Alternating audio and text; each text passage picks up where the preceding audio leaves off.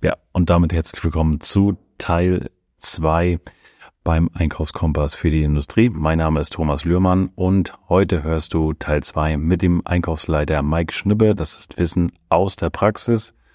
Und wenn du Teil 1 noch nicht gehört hast, dann hör dir Teil 1 gerne an und jetzt geht's weiter mit Teil 2.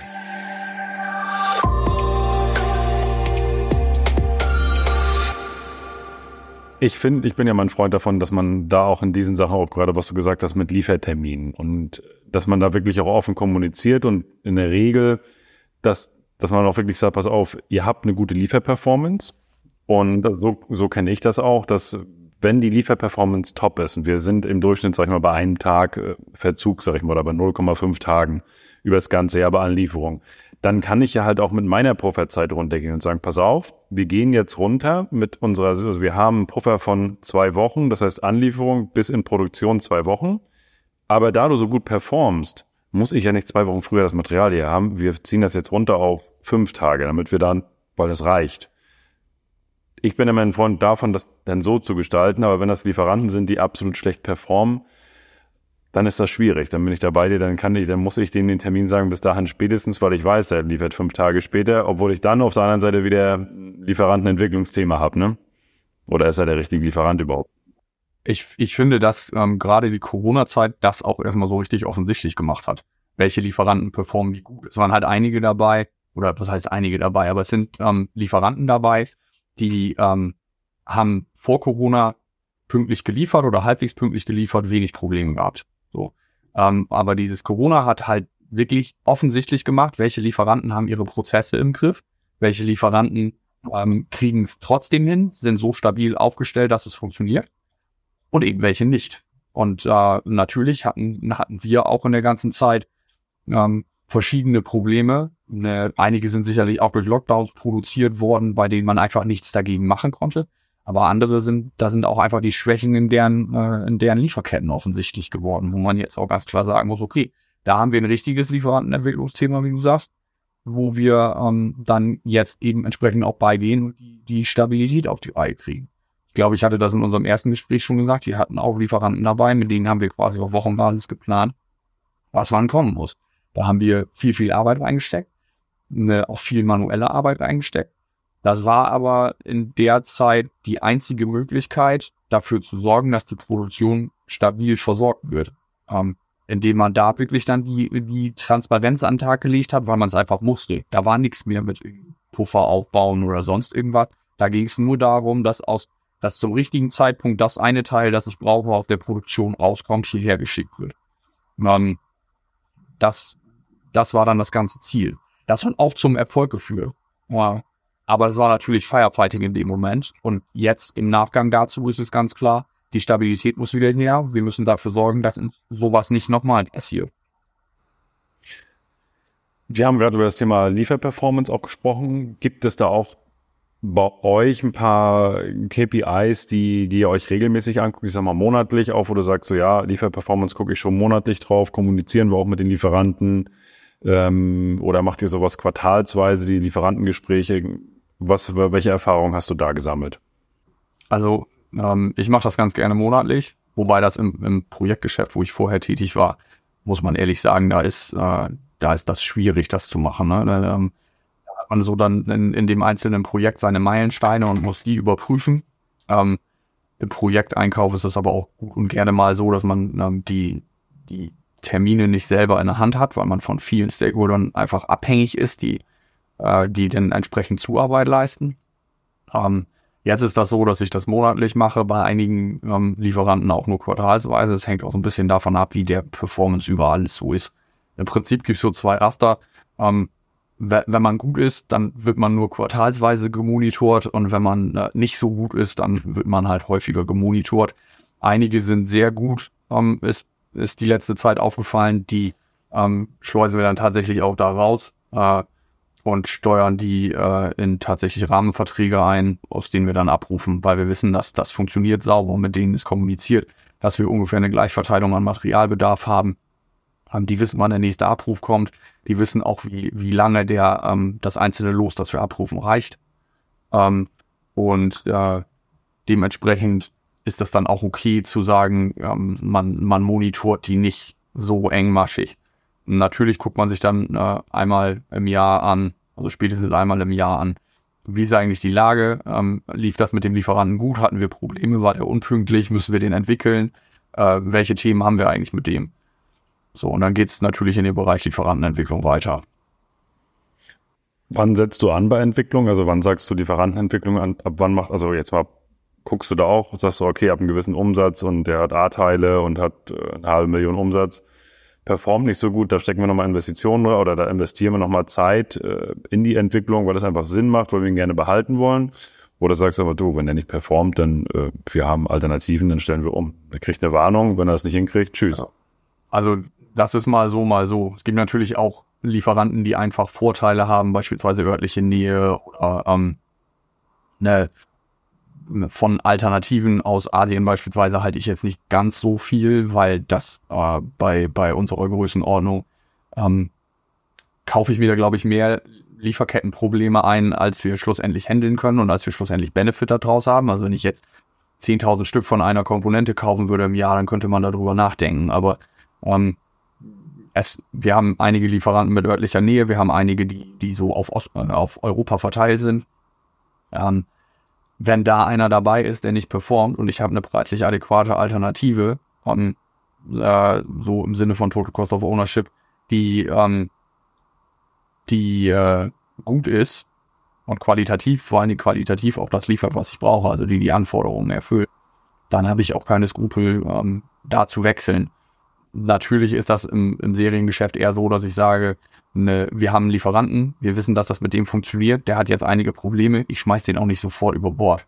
Äh, aber wenn man, ähm, wenn man mehrfach darauf hingewiesen hat, dass das so nicht funktioniert mhm. und das gerne so, so, so hätte, äh, dann muss man irgendwann die Tatsachen auch ins Auge blicken, dass der Lieferant vielleicht einfach nicht zu einem passt.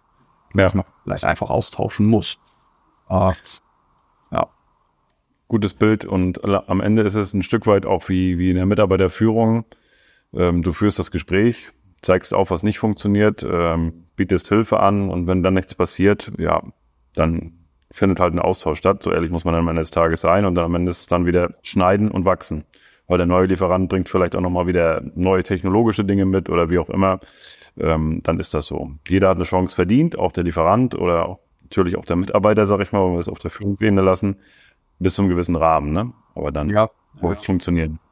Also im Endeffekt ist das so, der Lieferant muss halt möglichst gut zum Unternehmen passen. Und um, ähm, es gibt Lieferanten, deren Strukturen lassen sich nicht verbiegen. Es gibt Lieferanten, deren Strukturen lassen sich verbiegen, ähm, so dass sie eben ein bisschen besser zu uns passen. Also was ich eben sagte, es will halt auch nicht jeder sich sein mhm. Material in, in Rahmenverträgen und dann in Abrufen ähm, bestellen lassen. Das möchten einige unserer Lieferanten nicht. Das ist aber das, wo wir hinwollen äh, weil das für uns natürlich auch Nachteile hat, wenn wir jetzt bei den horrenden Lieferzeiten, ich sag mal ein Jahr oder anderthalb im Voraus planen müssen. Das finde ich persönlich nicht gut, weil das immer das Risiko birgt, dass ich entweder zu wenig geplant habe oder zu viel. Aber richtig geplant habe ich mit Sicherheit nicht.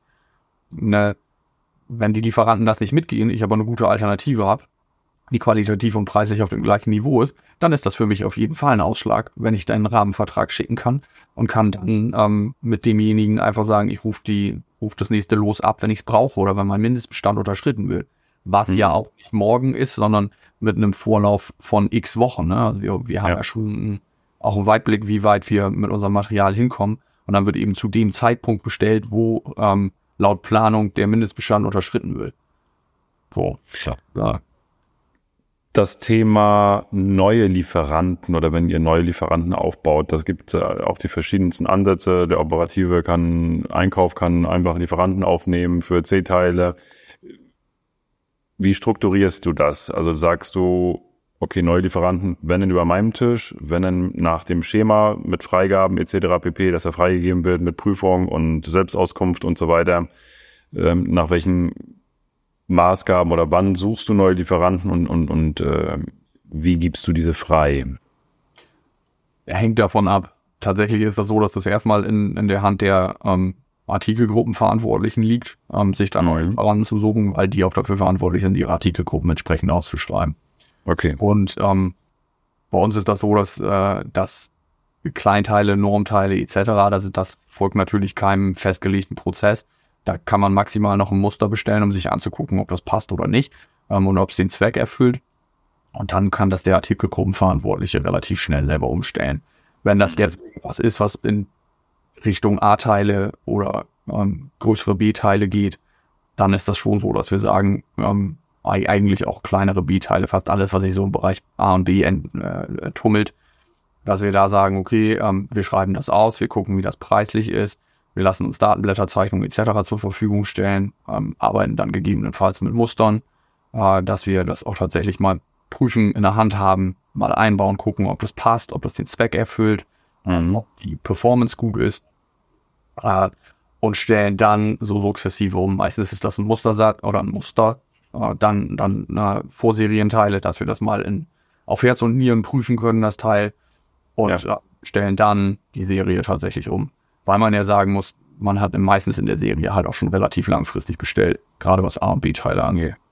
Ja, wir waren sind die ganze Zeit schon so ein bisschen in dem Thema Risikomanagement, Lieferketten und Co. drinne. Du hast ja am, am Vorgespräch auch gesagt, mit dem Thema Risikomanagement, da hast du dich auch noch mal auseinandergesetzt. Also was, was da wirklich auch, ja, was kann man da machen? Wie, wie weit treibt man das? Risikochancenbetrachtung auch, gerade aus dem Qualitätsmanagement jetzt betrachtet auch. Ähm, ich habe immer viele Sachen, die ich weiß, so in der Entwicklung kamen so viele Sachen im Qualitätsmanagement, Risiko-Chancenentwicklung. Ich sage, was soll das denn? Habe ich ja erst einmal so gedacht. Aber das muss ich jetzt hier noch eine Liste ausfüllen und wofür, wofür soll ich das machen? Mit der Zeit kamen dann immer die einzelnen Punkte, wo ich gedacht habe, warte mal, es wäre, glaube ich, sinnvoll, jetzt das eine Tool zu nutzen dort, ähm, weil es macht wirklich Sinn, sich damit auseinanderzusetzen. Und ich glaube, mit dem Thema Risikomanagement haben einige Unternehmen sich bestimmt schon jahrelang immer gut auseinandergesetzt, aber einige vielleicht auch noch nicht so, die jetzt gesagt haben, wir müssen einfach ein bisschen mehr in die Zukunft gucken und da auch wirklich nochmal gucken, wie gefährdet sind welche Lieferketten, was kann uns passieren, wenn was wo passiert und da ist man, glaube ich, gut beraten, sich da eine Struktur aufzubauen. Aber das ist jetzt natürlich sehr, sehr groß. Wie sieht dein Risikomanagement aus? Also was guckst du dir an und in welche Zeitrhythmen auch. Überprüfst du einmal im Monat verschiedene Kriterien.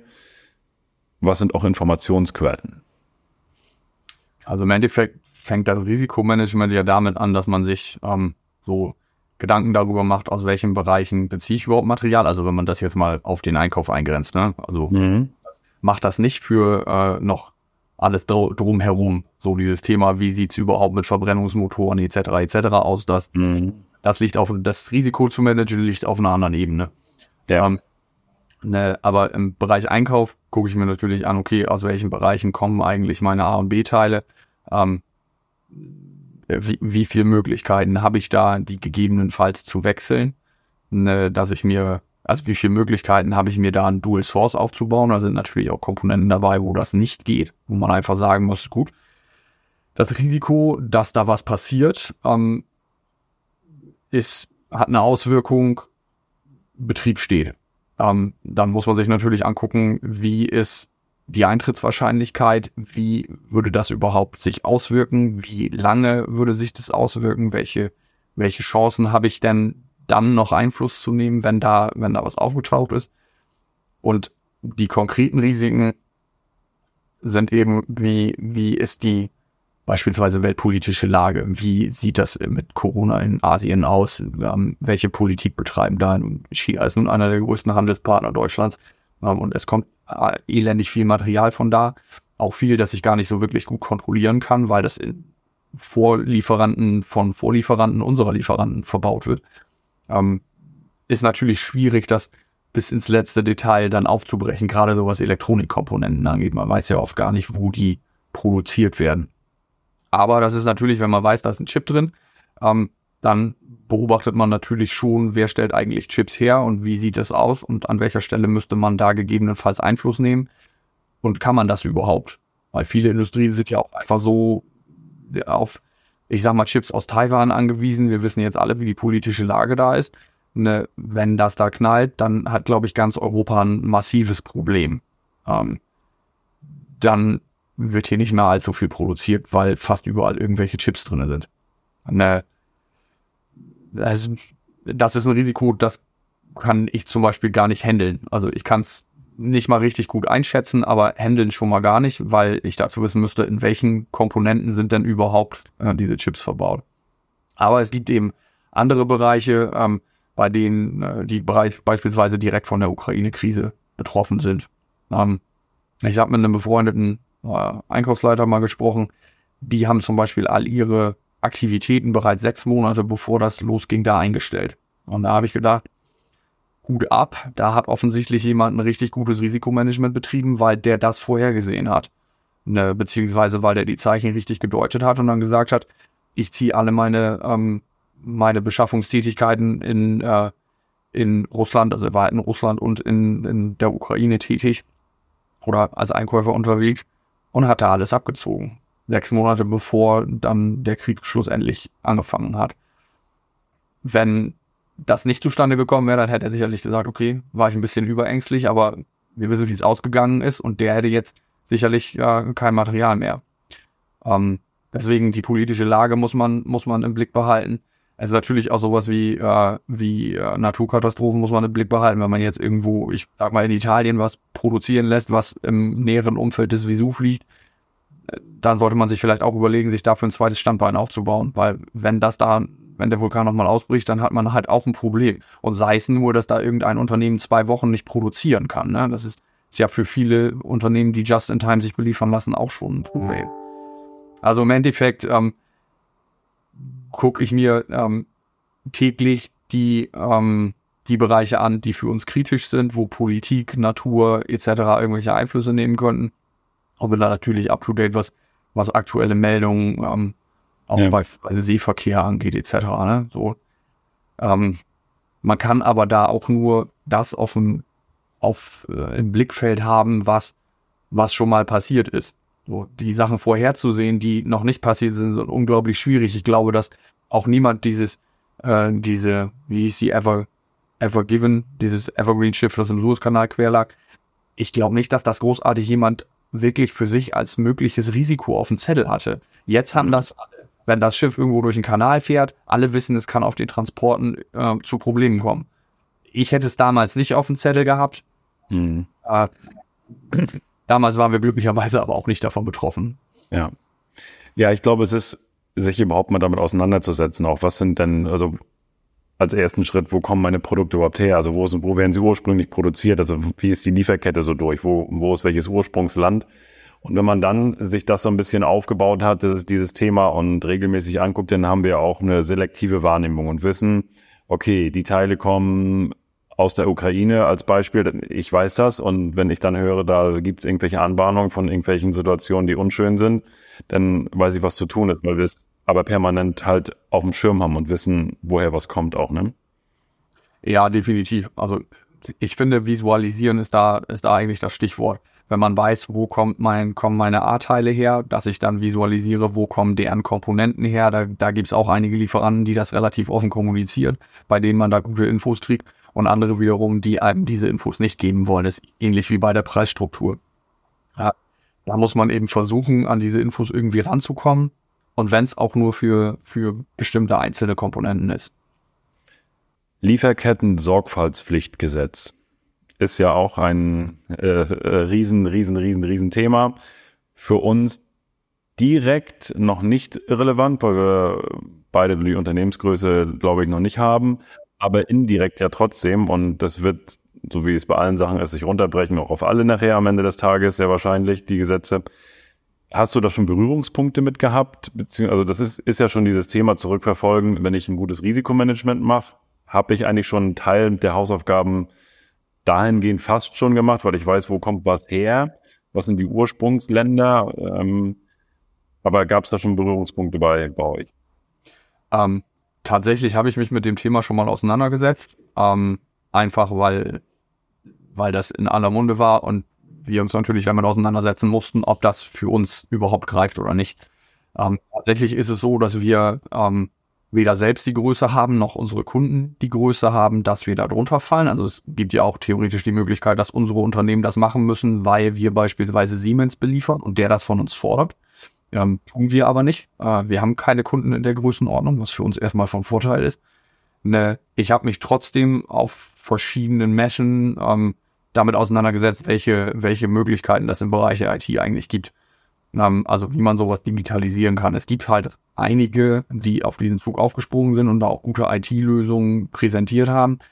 Ähm, wichtig ist ja, man, man muss ja gar nicht mal nachweisen, dass man was dagegen gemacht hat, äh, wenn man so einen so äh, so ein Fall aufgedeckt hat. Man muss halt nur nachweisen, dass man das überhaupt geprüft hat. So, ähm, das ist sicherlich etwas platt formuliert und ähm, ich glaube, Leute, die da drin stecken, würden mir dann wahrscheinlich auch noch widersprechen, aber sagen wir mal so, für die meisten Unternehmen reicht es, wenn sie nachweisen können, dass sie, dass sie da aktiv gewesen sind und was gemacht haben. Das heißt, man sollte sich da, also wenn ich das machen müsste, ähm, nicht man sollte sich, sondern wenn ich es machen müsste, ähm, würde ich da tatsächlich in die Richtung gehen, dass ich, ja, dass ich mit diesen Audits anfange und das möglichst äh, digital, dass ich den ersten Termin gar nicht vor Ort habe, sondern die Informationen kriege, die ich brauche und dann gegebenenfalls einen Vororttermin anberaume. Irgendwas in der Größenordnung. Ne, weil das für Unternehmen wie unsere Größenordnung, von unserer Größenordnung ist das, glaube ich, schlicht nicht zu gewährleisten. Gerade Lieferketten, Sorgfaltspflichtengesetz, ähm, das umfasst die komplette Lieferkette. Das reicht ja nicht nur, wenn ich, wenn ich meine Lieferanten verpflichte, das zu machen, sondern ich muss auch noch dafür sorgen, dass die deren Lieferanten verpflichten. Und das alles, das ist ja ein Vollzeitjob. Ja, das, das kann ja einer den ganzen Tag machen. Ja, sind wir mal froh, dass wir da noch nicht so ganz so drinne sind in der ganzen Thematik oder nicht so noch nicht ähm, ganz so doll. Ich glaube aber auch, dass es vielleicht auch ein, ein guter Ansatz ist, was, was du gerade gesagt hast, zumindestens auch in den, wenn man Audits durchführt, da schon mal vorzufühlen und das als, als Punkt schon mit aufzunehmen, äh, wo kommen die Ursprungsprodukte her und so weiter und vor allen Dingen, wie wird in den Ländern halt ähm, ja auch gearbeitet und also dass man da schon sich darauf hingehend vorbereitet und das als schon als Punkt mit reinnimmt, einfach nur vorsorglich. Dann kannst du auch schon immer mal sagen, falls irgendwo mal eine, ihr doch mal für Siemens und Co. was macht und die wollen dann drunter, kannst du zumindest schon mal sagen, ey, wir haben sie alle auditiert und die haben schon mal so und so und dann bist du da, glaube ich, auch schon auf der, auf einer, auf dem richtigen Weg, sag ich mal. Ne? Also wenn sich das irgendwann anbahnt, dass man, dass man da Geschäfte macht, dann muss, sollte man das vorher machen, vor allen Dingen, weil diese Unternehmen einen ja sowieso auditieren werden. Also wenn man da, wenn man da rein möchte, dann, dann muss man ja, wie bei der Bahn, wenn man da rein will, dann muss man bestimmte Voraussetzungen erfüllen. Äh, das ist für uns aktuell noch nicht dran. Ich finde, das ist ein sehr spannendes Thema. Ähm, es wäre nicht unbedingt langweilig, das zu machen, aber wir haben noch genug andere Baustellen, um die wir uns ja. kümmern. Du hast vorhin noch mal ganz kurz gesagt, ähm, dass du dich auch informierst auf verschiedenen Portalen und so weiter. Auch ähm, was sind so deine Informationsquellen für Rohmaterial zum Beispiel? Wie entwickelt sich der Rohmaterialpreis? Da gibt es ja unwahrscheinlich viele, viele, viele Plattformen, je nachdem, welches Material ich ähm, mir ansehe. Das ist das eine, aber auch auf der anderen Seite die, die weltpolitische Lage. Gibt es da so ein paar, was sind deine Quellen, wo du sagst, die nutze ich gerne, um up-to-date zu sein für meinen Bereich im Einkauf? Ähm, was die Materialpreise angeht, ist äh, ja, Statistisches Bundesamt ist immer vorne mit dabei, London Metal Exchange ist, ist immer vorne mit dabei. Ähm, äh, es gibt noch verschiedene andere. Aber ich frage mich immer, wie, wie valide die Informationen sind, die da drin stecken. Deswegen ähm, ist es immer so ein bisschen mit Vorsicht zu genießen, aber für den Entwicklungstrend ist das, ähm, ist das eigentlich immer gut. Ja, ich folge zum Beispiel dem, äh, dem Löhmann Newsletter, da kriegt man auch immer ganz schöne Informationen. Ähm, dann gibt es beispielsweise für Stahl, Stahl kompakt. Hm. Ähm, da gibt's eigentlich auch ganz gute Übersichten, vor allen Dingen, weil man ja. da ähm, eben auch rausbekommt, wie so die Grafik der letzten, ja, der letzten, des letzten Jahres oder wie auch immer man es einstellt gerade ist. Ähm, und da sind äh, die Materialien, Materialien recht übersichtlich drinne, die, die wir verwenden. Ähm, ich finde, mhm. beim Statistischen Bundesamt ist es zwar ganz schön aufgemacht, es sind sehr, sehr, sehr viele Informationen aus sehr vielen Produktbereichen. Aber gerade wenn man so irgendwie Sonderlocken im Stahlbau hat oder ähm, Profile, die halt nicht so gängig sind, dann äh, oder Materialien, Legierungen, die nicht so gängig sind, dann ist das halt relativ schwierig, weil da ist dann irgendwie, sind dann Halbzeuge aufgeführt, runde Halbzeuge so, aber das, das sagt mir nur, wie sich die Preise von allen runden Halbzeugen entwickelt haben, aber nicht von dieser einen speziellen Legierung, die von irgendeinem bestimmten mhm. Anteil abhängig ist. Ne? Ähm, ja. Deswegen finde ich, da muss man da detaillierter reingehen, gerade wenn man solche, solche Sachen hat. Wenn man äh, wenn man jetzt im, im Anlagenbau ist und irgendwie nur, früher hieß es mal ST37 und 52, glaube ich jetzt S235 oder sowas, ja. Halt, wenn man halt davon Massen verarbeitet, dann ist das okay, sich mit so einer Entwicklung ähm, eine Tendenz abzuleiten. Wenn man aber jetzt zum Beispiel sehr, sehr dünnes Blech verarbeitet, das ist viel arbeitsintensiver und deswegen ist das beispielsweise viel stärker davon abhängig, wie Energiekosten und ähm, äh, Mitarbeiterkosten nehmen dann viel höheren Einfluss. Mhm. Deswegen entwickelt sich das nicht so wie Blech, das ein Zentimeter stark ist zum Beispiel.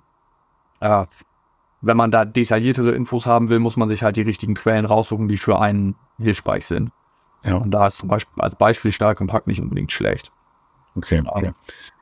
Ja, ansonsten, was die weltpolitische Lage angeht, informiere ich mich, glaube ich, wie fast jeder andere auch irgendwie online auf verschiedenen, über verschiedene Medien.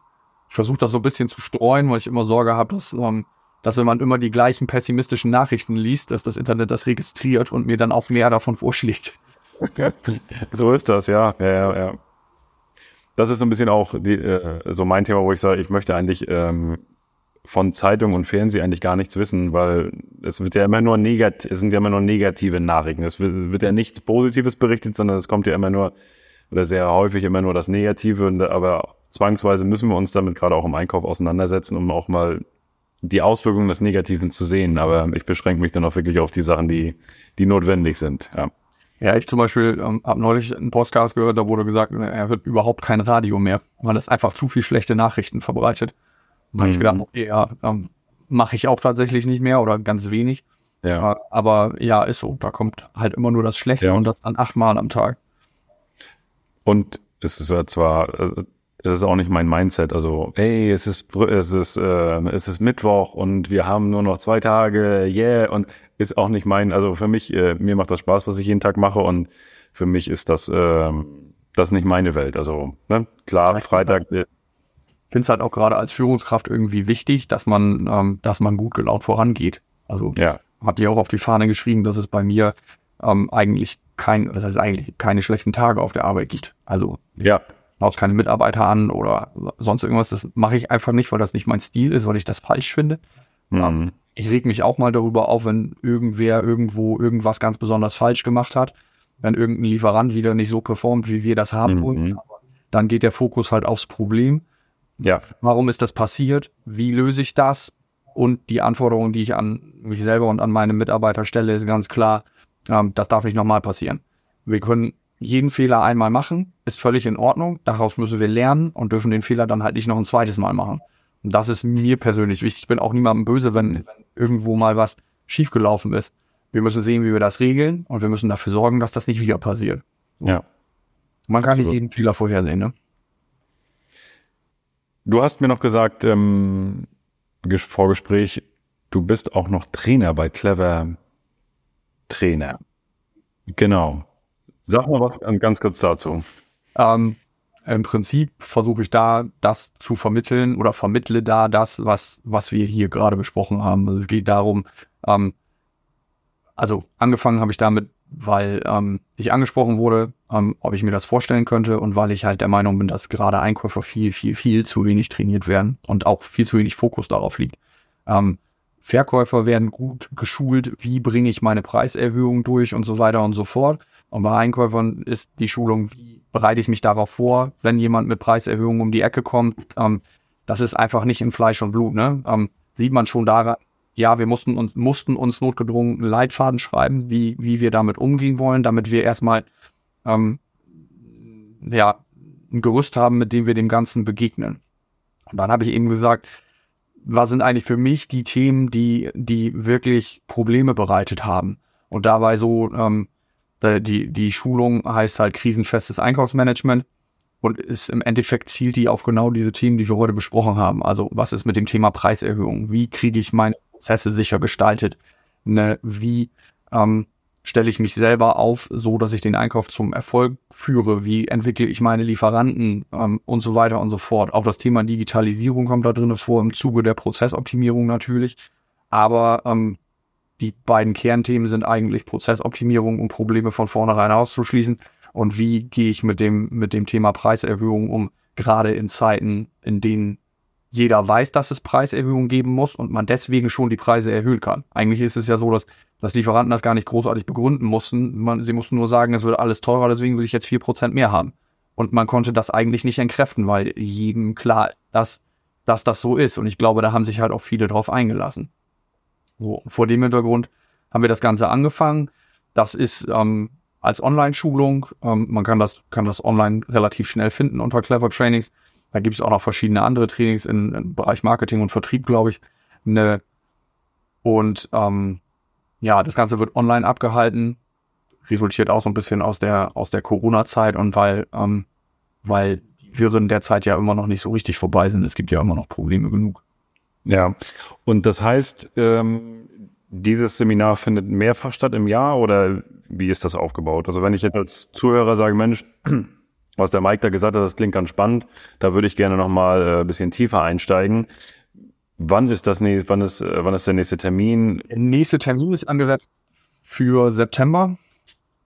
Nächste Training soll im September stattfinden. Ähm, es gibt die Möglichkeit, sich da halt einzeln einzubuchen. Ähm, Ne, oder es gibt theoretisch auch die Möglichkeit, äh, das für sich als Inhouse-Schulung zu buchen. Also wenn du jetzt beispielsweise sagen würdest, hey, ich habe mir das einmal angeguckt, das ist total super, ich möchte, dass alle meine Leute daran teilnehmen, dann ähm, kann man das halt auch als Inhouse-Seminar buchen. Ähm, Teilnehmerzahl ist auf maximal 15 begrenzt, um das ähm, in einem, also Inhouse könnte man da vielleicht noch drüber diskutieren, aber ähm, mhm. wenn es online ist, um das, um das auch für alle, allen gerecht zu werden, sagen wir mal so äh, ist es auf 15 Teilnehmer begrenzt. Es gibt die Möglichkeit, ähm, dann Gruppenarbeiten in, in äh, extra Räumen online zu machen, sich mit verschiedenen anderen Teilnehmern statt zu, äh, zusammenzufinden. Äh, auch ähm, um dem Thema Netzwerk, äh, Netzwerken, was ja auf so einer Veranstaltung immer wichtig ist, äh, gerecht zu werden, gibt es halt die, die Möglichkeit, sich in einzelne Räume zum Gespräch quasi zurückzuziehen oder sich einen einzelnen Raum aufzumachen. Ähm, ist schon ganz cool, macht viel Spaß. Ähm, bringt den Leuten auch viel bei. Ich selber lerne da auch noch einiges dabei, ne, weil man ja sich auch, im, ja, man kriegt ja auch Probleme aus anderen Unternehmen zurückgespielt, die man mhm. gar nicht gesehen hat. So wie du eben auch sagtest, ja, hey, das könnte man auch so und so lösen oder so und so lösen. Ähm, ja. Oder das Problem hatten wir noch gar nicht, ist für uns aber auch irgendwie ein Risiko, dass das mal auftritt. Ich finde, da ist der Austausch halt auch besonders wichtig. Ja. Packen wir mit in die Shownotes rein den Link für den nächsten Termin, beziehungsweise, dass die Leute auf jeden Fall, wenn sie sagen, Mensch, das ist spannend, äh, dass sie dich auch direkt kontaktieren können. Ähm, packen wir unten alles rein, die Links, und ähm, dann gibt's im ja, September die, das nächste Event sozusagen dann. Ja, ich bin gespannt. Ja, okay. Was ist die Investition oder wie lange geht das? Äh, ist das ein Tagesthema? Ist das? Das geht über zweieinhalb Tage, ist meistens mhm. so angesetzt. Ich glaube, der, der letzte Termin war so angesetzt, dass er ähm, äh, Mittwoch, Donnerstag, Freitag war. Dann hat man ja. Freitags ist meistens so Richtung, Richtung Mittag, dann Feierabend. Das andere geht von 9 bis 17 Uhr, meine ich, 9 bis 16, 9 bis 17 Uhr. Ähm, ist halt also eigentlich so aufgesetzt, dass man morgens, also ich bin so ein Frühaufsteher, ich fange gerne um 7 Uhr an zu arbeiten. Ne, deswegen freue ich mich dann immer, dass ich morgens noch zwei Stunden was machen kann und dann, ja. äh, dann geht's halt los. Ne? Dann hat man so, so ja, die, die dicken Punkte des Tages erledigt und dann ähm, geht man in das Training, das ist eigentlich ganz gut. Ne, ja, so ist das, so ist es angesetzt. Ne, Konditionen kann man sich auf der, auf der ähm, Seite angucken. Gibt da auch verschiedene, wenn man jetzt zu zwei teilnimmt, äh, Rabattmodelle. Ah, okay. Also. Lohnt sich auf jeden Fall, weil das Thema, was du vorhin gesagt hast, ich, ich erwähne das immer wieder in, in sehr vielen Podcasts auch, diese, diese Ausbildung, Verkäufer ist meilenweit, oder ich habe ich es im letzten Podcast gerade gehabt, das Suchvolumen von Einkaufstraining oder Einkaufstrainer ist null. Ja. Null. Wenn du bei Google besuchst, das ist null. Es ist, da kommt nichts. Und Verkaufstraining und Verkaufstrainer ähm, und Verkaufsschulung, da ist halt richtig was los. Also da siehst du die Suchvolumen und ähm, das zeigt einfach, dass die Einkäufer keinen Bock darauf haben oder nicht danach, nicht danach suchen, obwohl sie ja Riesenpotenziale ja. Äh, un, also es haben, die Potenziale sind ja unwahrscheinlich und auch Deswegen sage ich auch immer, egal was, was so ein Seminar kostet oder wie auch immer, ich brauche ja nur diesen einen Punkt mitnehmen. Wenn ich den umsetze, dann habe ich ja schon wieder dreimal den Gewinn drin. Das, das, das ist das ist so, weil der, weil der Einkauf ja, die, was wir ja einsparen, geht direkt in die Gewinn- und Verlustrechnung. Ja. Bleibt direkt übrig. Ne? Das ist halt einfach ja. so. Was ich aber, ähm, ja, da hast du recht, dass ähm, was ich dazu ergänzen würde, ist, gerade wenn man Einkäufer schult, dann geht es eigentlich immer in Richtung Verhandlung. Verhandlung, Verhandlung, Verhandlung. Ist auch mhm. ein unglaublich wichtiges Thema, macht auch unglaublich viel Spaß. Aber was häufig vergessen wird, ist dieses Thema ähm, Prozessoptimierung. Da hole ich ja auch noch mal viel raus, ich würde fast sagen, genauso viel wie wenn ich gut verhandle, kann ich aus den meisten Prozessen noch rausholen. Und wenn gerade meine Mitarbeiter, ähm, das sind die, die das operativ abwickeln. Das sind diejenigen, die gerade das identifizieren können, was ihnen jeden Tag viel Zeit kostet, was ihm jeden Tag Probleme macht, was er immer wieder machen muss, obwohl man das eigentlich vielleicht als digitalisiert abstellen könnte oder wenn man den Prozess besser macht, was man einfach abstellen könnte. Ja. Wo so viel Verschwendung drin steckt, wo ich sage, wenn ich die Zeit noch nehmen würde, um damit auch noch zu verhandeln, dann ähm, würde ich dem Unternehmen so viel Geld sparen. Aber da, da liegt kein Fokus drin, weil viele Unternehmen, viele Mitarbeiter einfach sagen, ich bin ja sowieso da. Ich bin ja sowieso da, deswegen kann ich das ja auch ruhig machen. Ja, aber du könntest in der Zeit auch was viel effizienteres machen, was viel, viel mehr Geld spart. Ne? Und das ist auch so ein Thema, da wird in der Hinsicht wird überhaupt nicht geschult. Gar nicht. Mhm.